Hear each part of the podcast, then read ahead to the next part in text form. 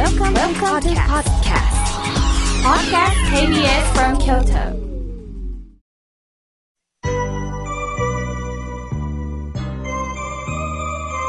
さあ、ここからはたくさんのメッセージをいただいておりますので、順に紹介をさせていただきます。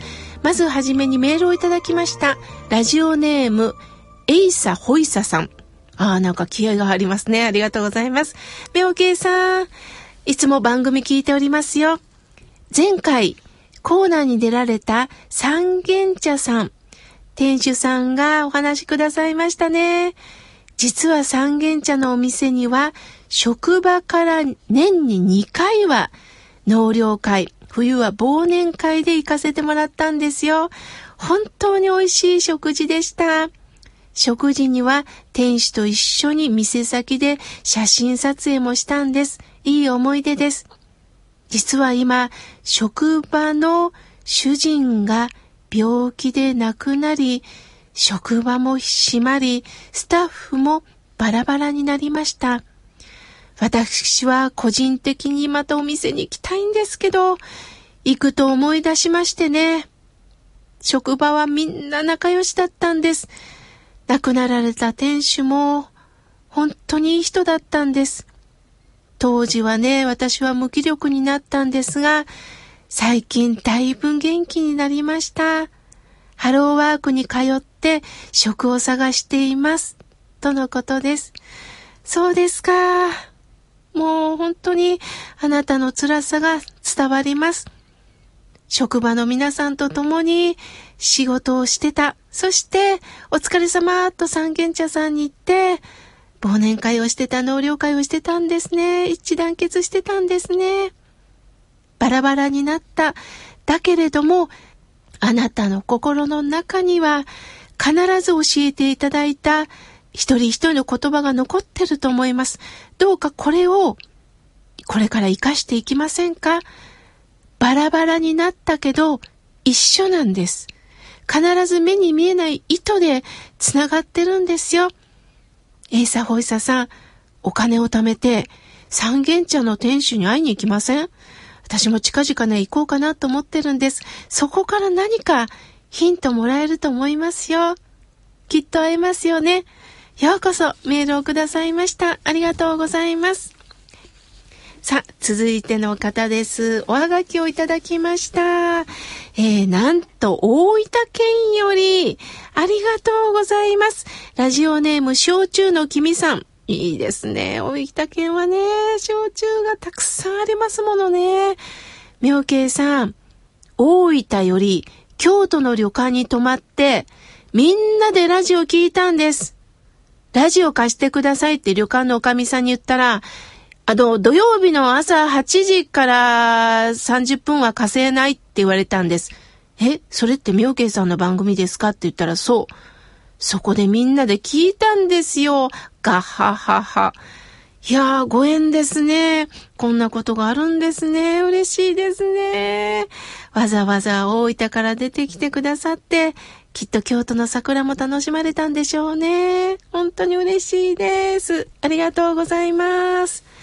さあ、続いての方です。えー、ラジオネーム、ガンリさん、滋賀県よりいただきました。毎週拝聴しております。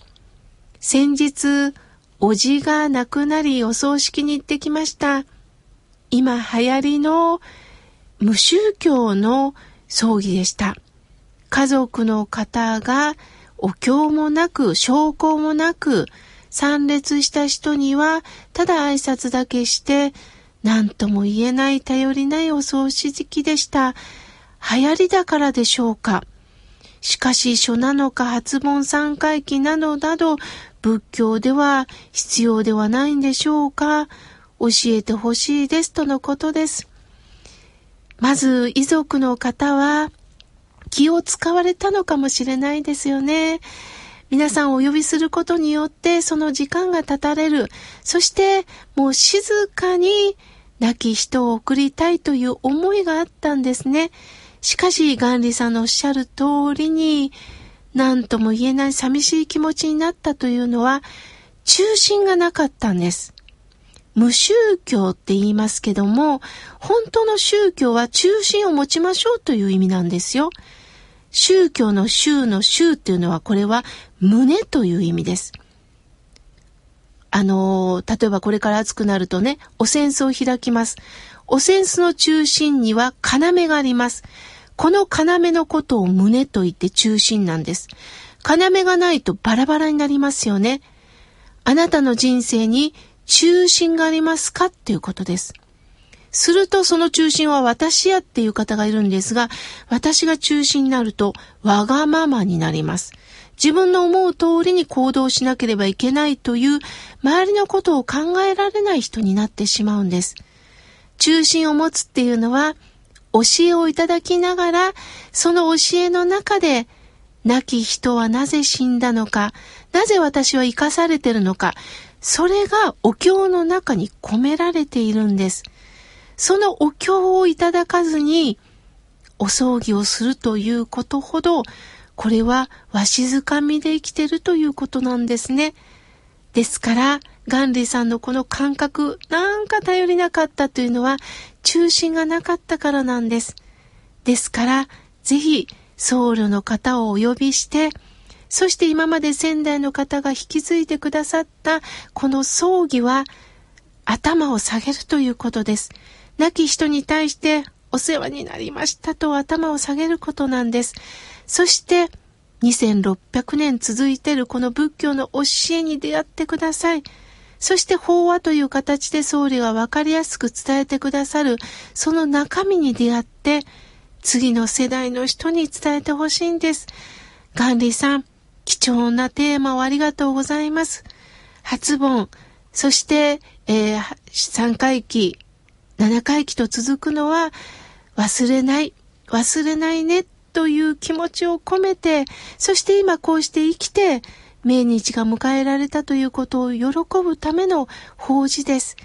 どうかそのことをガンリさん、上の人に伝えてください。貴重なテーマを本当にありがとうございました。さあ、続いての方です。おはがきをいただきました。えー、れいこさん、ありがとうございます。いやー、この、ね、この今月、令和に変わりました。その、令という字がついてます。いやー、ほんとご縁ですね。れいこさんから、絆とか縁っていうのは、よくわからないんですけれども、妙慶さん教えてくださいとのことです。一言で言えば、自分では作れないことです。ご縁もいただくものです。絆もつながりの中で出会うことなんですね。ですから自分で作れるものは何一つないんだ。周りからいただいてるんだ。そう思いながら玲子さん、生きていきましょう。まだまだたくさんのメッセージをいただきましたが、来週紹介させていただきます。ありがとうございました。